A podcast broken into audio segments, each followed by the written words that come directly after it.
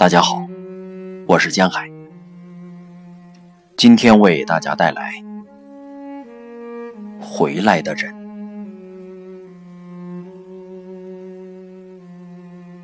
我们经历过一切，熬过一切，我根本不想记住，太可怕了。士兵把我们赶出去。他们开那种越野大军车进来，一个老人躺在地上，他都快死了，能上哪儿去？我自己站起来，他哭着说：“走到墓园，我自己来。”们怎么赔偿我们的家园？什么？你看看这里有多美，谁能陪我们这么美的地方？这里是度假区，有飞机和直升机，吵得要死，还有士兵和后面拖着拖车的大卡车。我心想，我们要和美国人打仗了。我的先生去集体农场开会，回来说，我们明天要疏散。我说，那马铃薯怎么办？我们还没有挖出来。邻居来敲门。我们坐下来喝酒，咒骂集体农场的主席，说不走就不走。我们经历过战争，现在是辐射，即使把自己埋起来，我们也不离开。一开始，我们以为自己两三个月后会死掉。他们就是这样说的。他们拼命宣传、恐吓我们。感谢上帝，我们还活着。感谢上帝，感谢上帝。没有人知道另一个世界是什么样的。这里比较好，我们比较熟悉。准备离开的时候，我从母亲的墓地挖了一些土，放进小袋子，跪下来说：“请原谅我们离开你。”我晚上去那里挖，我不害怕。很多人把自己的名字写在房屋、木头、栅栏或沥青上。士兵开枪射死小狗，砰，砰！从此之后，我就受不了动物的尖叫了。我四十五岁时，担任集体农场的分队长，我觉得大家好可怜。以前集体农场派我们带路去莫斯科展览。我们拿到一枚徽章和红色证书，大家都很尊敬我，称我瓦西里·尼古拉耶维奇。尼古拉耶维奇，而我在这里是什么？只是住在小屋里的老头。我会死在这里。女人带水给我喝，帮我把房子弄暖。我觉得大家好可怜。我看到妇女晚上唱着歌从田地走回来，知道他们什么报酬都没有，但是他们在唱歌。即使有辐射，这里依然是我的家，其他地方不需要我们，连鸟都爱自己的巢。告诉你，我住儿子家的时候，他家在七楼。有一天，我用手画十字，走到窗前，探头往下看，因为我好像听到马和公鸡的声音。我好难过。有时候，我梦到我的院子，梦到我把牛绑起来，不停的挤奶，然后我就醒了。我不相信，只要我人没醒，就还在那里。有时我在这里，有时我在那里。我们白天住新房子，晚上住家里，在梦中。这里的冬夜好漫长，我们时常坐在那里算，谁谁谁又死了。我的先生在床上躺了两个月，他疯了。一个字都不说，也不回我的话。我到院子里散步，回来后问他：“老头子，你还好吧？”他抬起头，朝我声音的方向望过来。我们已经算幸运了，至少他还在家里。人死的时候，你不能哭，一哭就会打断他，他得继续挣扎。我从柜子里拿出一根蜡烛，放在他手里，他接过去，还在呼吸。不过，他的眼睛渐渐失去了光芒。我没有哭。我只有一个要求，替我向女儿和我亲爱的妈妈问好。我祈祷上天让我们一起走。有些神会这样做，但是他不让我死，我还活着。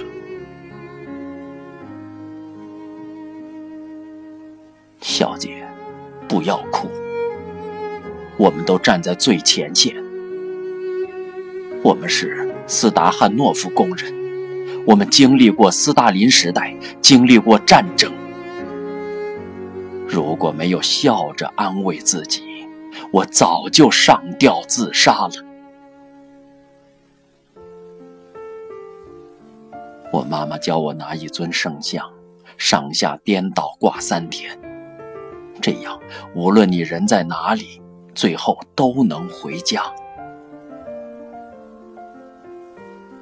我有两头母牛，两头小牛，五头猪、鹅、鸡，还有一只狗。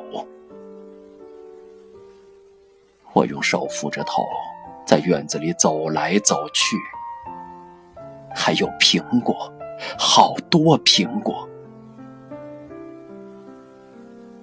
所有东西都消失了，就这样消失了。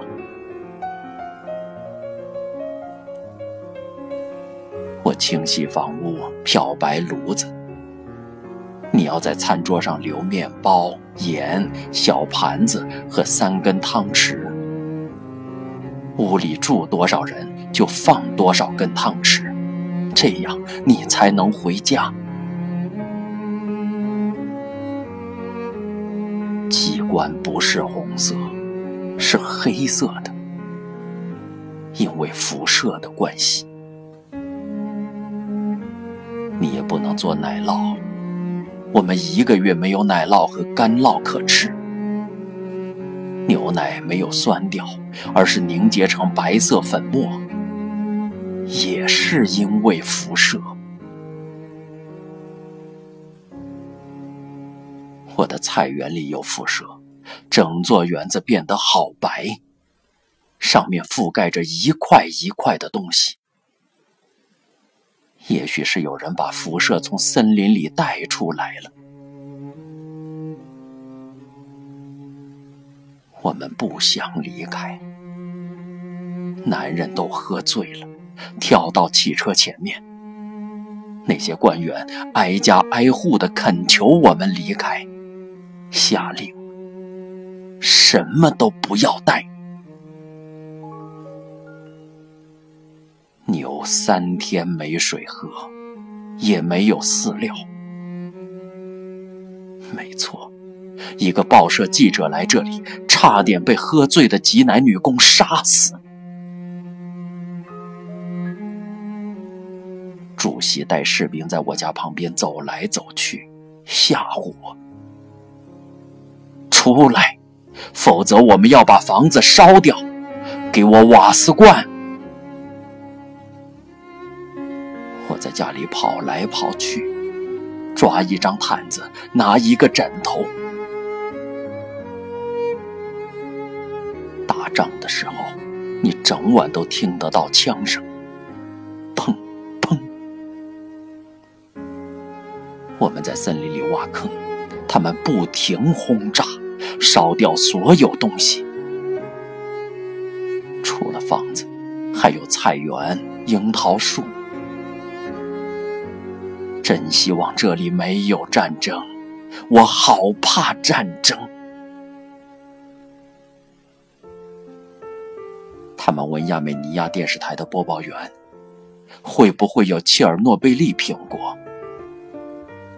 当然，不过你要把果核埋到很深的地方。他们给我们一栋石头盖的新房子。可是我们七年没敲钉子了，那不是我们的房子，是陌生人的。我的先生老是哭，他平常都去集体农场开牵引机，等待星期天来临。到了星期天，又躺在墙边大哭。没有人可以蒙骗我们了。我们哪儿也不去，这里没有商店、医院，也没有电。我们坐在月光下点煤油灯，我们很喜欢这样，因为我们在自己的家里。住在市区公寓的时候，媳妇跟在我后面拼命擦门把和椅子。那些家具是用我的钱买的，日古力车也是，都是用政府赔偿我房屋和牛的钱买的。钱花完之后，我这个老妈也没用孩子拿走我们的钱，通货膨胀拿走剩下的。你可以用他们赔偿我们家园的钱买到一公斤漂亮糖果，不过现在可能也买不到了。我带着我的牛走了两个礼拜，他们不让我进屋子，我就睡在森林里。他们怕我们，说我们会传染。上帝为什么要惩罚我们？他生气了吗？我们的生活不像人类，不再按照他的规矩生活，所以人类才互相厮杀。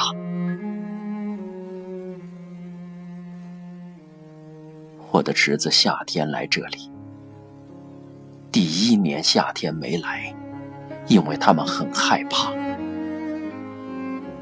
不过现在他们又会来也拿食物给什么他们都拿。婆婆他们说你有没有看过鲁滨逊漂流记？他和我们一样自己一个人生活。周围没有其他人。我身上带着半包火柴、斧头和铲子。我有猪油、鸡蛋、牛奶，都是我的。只有糖没办法自己种。不过我们想要多少地都有。你可以离一百公顷的田地，这里没有政府或上级，没有人来管你。猫和狗也和我们一起回来，我们都一起回来。士兵不让我们进来，还派驻防暴部队，所以我们像游击队，趁着晚上从森林里溜进来。我们不需要政府给我们任何东西，只希望他们不要管我们。我们不需要商店或公交车，我们步行二十公里买面包，只要别来管我们就好。我们可以照顾自己。我们三家人一起回来，所有东西都被偷光了，炉子被砸坏，窗户也是，连大门都被拆掉。台灯、电灯、开关、插座，他们什么都拿，所有东西都被拿走了。我靠自己的双手把东西恢复原状，不然能怎么办？野雁叫，就代表春天来临，该播种了。我们却坐在空荡荡的房子里，还好屋顶还很牢。警察开车来，对我们大叫。我们躲进森林里，就像躲德国人一样。有一次，他们带检察官来恐吓我们，说要用第十条把我们关起来。我说。让他们关我一年，我服完刑再回来。他们的工作是高声吼叫，我们则是保持安静。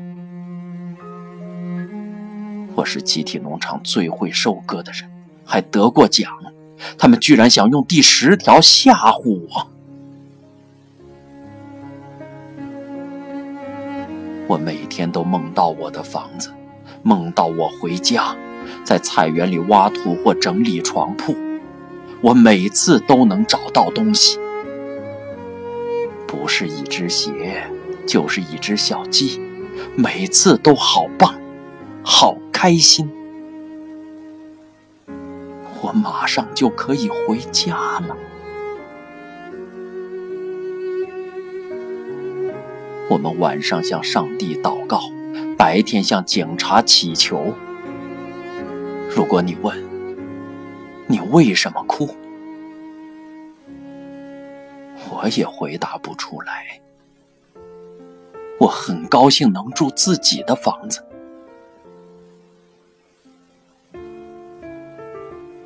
我们经历过一切，也熬过一切。我去看医生，我说：“医生啊，我的腿不能动，关节好痛啊！”婆婆，你不能再养牛了，牛奶有毒。我说：“不可能啊，我的腿好痛，膝盖好痛。”但我不会抛弃我的牛，它供给我食物。我的七个小孩都住在城里，我一个人在这里，很寂寞。我坐在他们的照片下自言自语：“我什么都自己来，房子也是自己砌的，用了六罐油漆，那就是我的生活。我养大四个儿子和三个女儿，我的丈夫很早就过世了，现在只剩下我一个人。次，我看到一匹狼，它站在那里，我站在这里，我们对看。后来，它走到路边，我拔腿就跑。吓死我了！动物都怕人，只要不碰它，它就会避开。以前在森林里听到人声，你会朝声音跑过去，但是现在人与人互相躲避，只求上帝保佑，不要让我在森林里遇到其他人。圣经描述的情况都发生了。关于我们的集体农场和戈尔巴乔夫，圣经说会出现一个有胎记的领导人，一个伟大的帝国瓦解，然后世界末日来临，所有住在城里的人都死光，只有一个住在村子里的人活了下来。那个人看到人的脚印，好开心。不是看到人，只是人的脚印。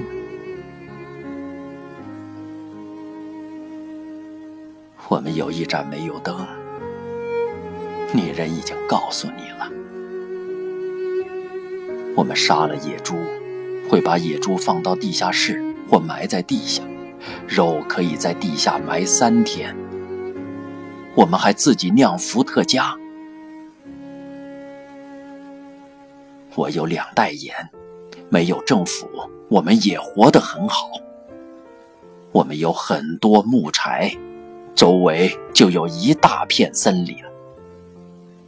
房子很温暖，煤油灯在燃烧，我们过得很好。我有山羊、小羊、三只猪、十四只鸡，土地要多少有多少，草也要多少有多少。水井里有水，我们有自由，我们很快乐。现在不是集体农场了，而是公社。我们还要买一匹马。然后就什么也不需要了，只要再买一匹马。一个记者说：“我们不只是回到家，还回到一百年前。我们用锤子收割，拿镰刀割草，在柏油路上打麦子。打仗的时候，他们放火烧我们。”我们躲到地堡里，他们杀了我的弟弟和两个侄子，我们家一共失去十七个人。我妈妈一直哭。村里捡破烂的老妇人看到了，就问：“你在为死去的亲人哭泣？”又说：“不要哭，为别人牺牲性命的人是圣人。我可以为祖国做任何事，只有杀人我办不到。我是老师，我教孩子要爱别人，我告诉他们邪不胜正。”孩子很小，他们的灵魂还很纯洁。切尔诺贝利是最可怕的战争，你无处可躲，地下、水里、空中都躲不掉。我们没过多久就把收音机关掉，我们不知道发生了什么事，可是生活很平静，也不会难过。来这里的人告诉我们一些消息，到处都在打仗，社会主义结束了，我们现在过的是资本主义的生活，而且沙皇要回来了，是真的吗？野猪或狐狸有时会来菜园，但是很少有人来，除了警察之外。你也应该来看我的房子，还有我的。我好久没客人上门了。我画十字向上帝祷告。警察来了两次，他们打坏我的炉子，还开牵引机把我带走。可是我回来了。他们应该让大家进来，就算爬，大家都会爬回来。他们把我们的悲伤分散到世界各地，现在只有死人才能回这里，活人只能趁晚上从森林里溜进来。大家都想着收成，想回来，所有人都想。警察列出一些可以回来的人，不满十八岁的人不能进来。大家回来之后，只要站在自家院子的苹果树旁，就很开心。他们先到墓园哭，再到自己的院子哭泣和祈祷。他们把蜡烛挂在围栏上，就像挂在墓园围栏的蜡烛。有些人在房子前面留下花圈，或在大门上挂一条白色毛巾。老妇人念祈祷文。兄弟姐妹要有耐心。有人带鸡蛋和面包到墓地，大家都坐在亲人旁边呼唤：“姐姐，我来看你了，来吃午餐。”妈妈，亲爱的妈妈。爸爸，我死去的爸爸，他们召唤在天堂的灵魂。亲人在今年过世的人会哭，之前过世的不会。人们聊天或回忆，大家都在祈祷。不会祷告的人也跟着祷告。我只有晚上不哭，你不能在夜里为过世的人哭泣，所以太阳下山我就不哭了。主啊，记住他们的灵魂，愿你的国降临。如果你不和他们一起玩，你就输了。一个乌克兰女人在市场叫卖大红苹果，来买苹果哟，切尔诺贝利的苹果。有人劝他不要这样叫卖，没有人会买。别担心，他说，还是有人买的。有些人要买给丈母娘，有些买给老板。一个人被大赦，出狱后回到这里，住在隔壁村。他妈妈过世了，房子被掩埋。他来找我们说：“太太，给我一些猪油和面包，我帮你们砍木柴。”他这样也还过得去。国家乱成一团，很多人回到这里是为了逃离人群和法律，独自生活，连陌生人也是。他们很强悍，眼里看不到一丝友善。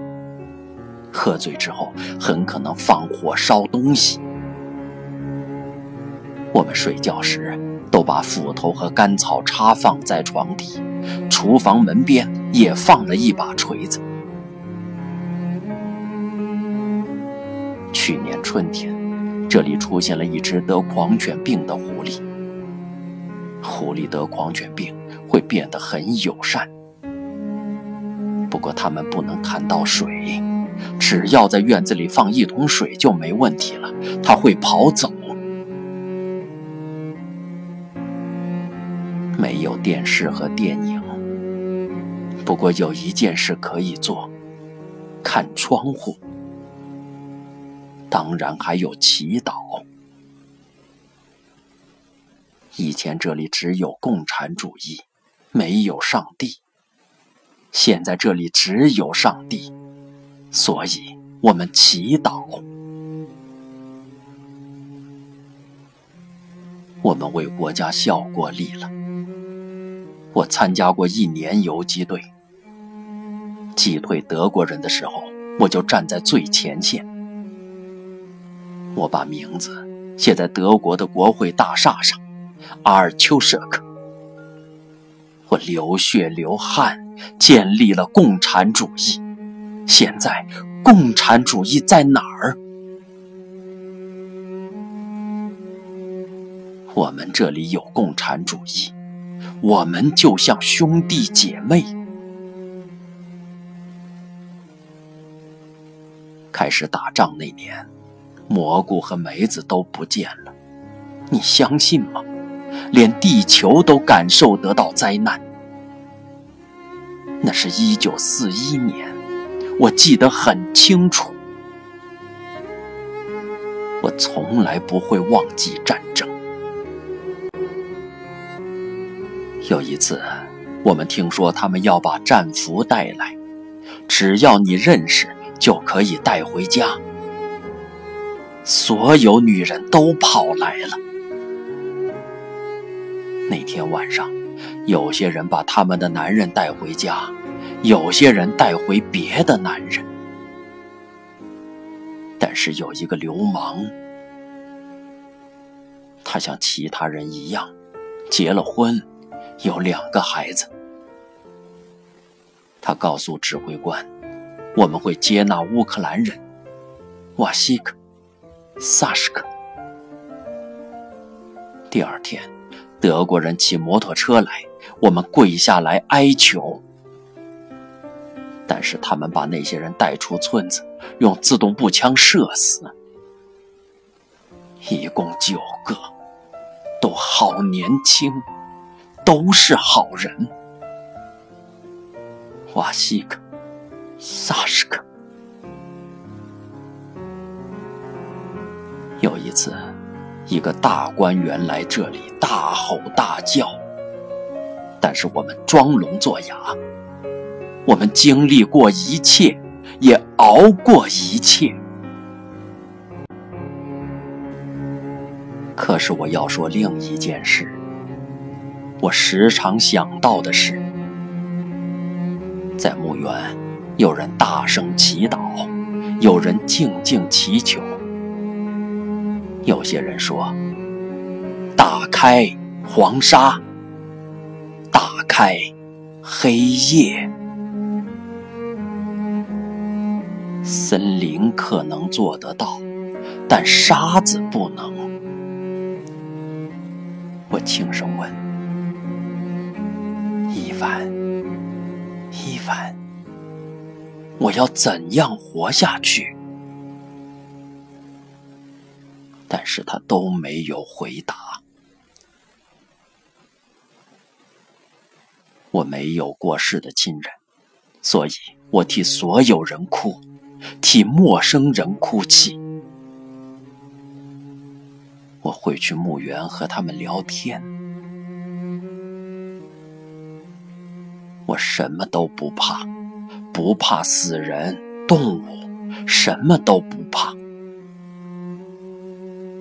我的儿子从城里来，他生气地问我：“你为什么坐在这里？强盗把你杀掉怎么办？”但是强盗想从我身上得到什么？我有几个枕头，在家徒四壁的房子里，枕头是最重要的家具。只要小偷的头一探进窗户，我就用斧头砍掉。我们这里就是这样。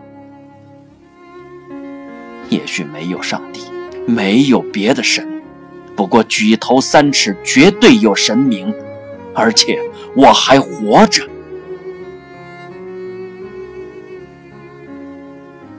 切尔诺贝利电厂为什么发生故障？有人说是科学家的错，他们抓上帝的胡子。现在他笑了，却是我们付出代价。我们从来没享受过好日子，生活老是不平静，永远活在恐惧里。打仗之前，他们到处抓人，他们开黑色的车来，从田里抓走三个男人，那些人到现在都没有回来。我们永远生活在恐惧中。不过我们现在自由了，农作物大丰收，我们像贵族一样。我只有一头牛。我可以把它交出来，只希望他们不要再打仗。我讨厌战争。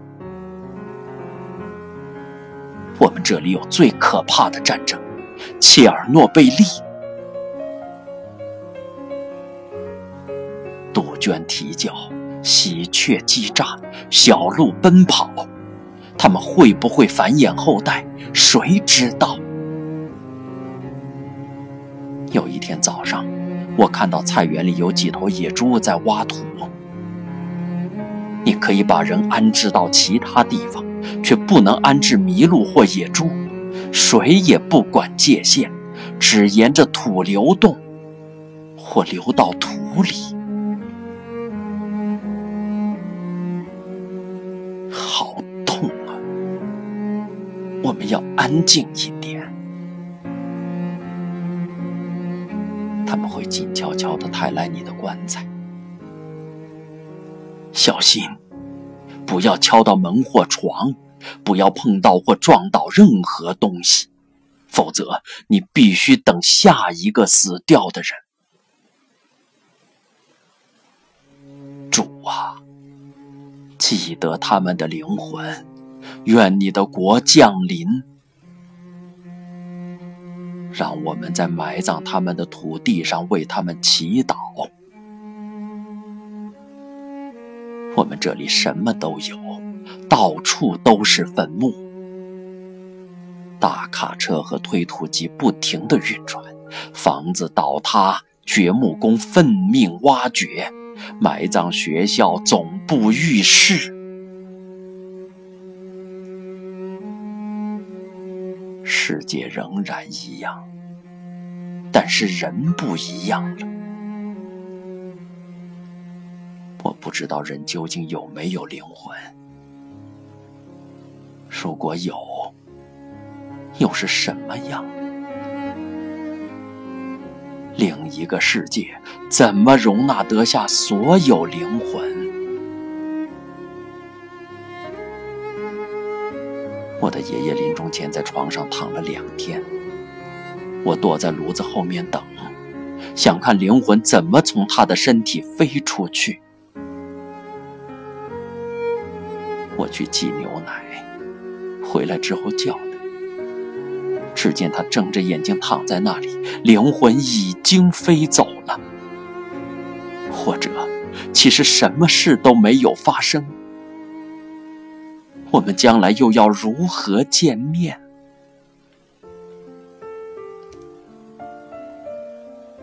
有一个老太太向我们保证，说我们永远不会死，我们祈祷：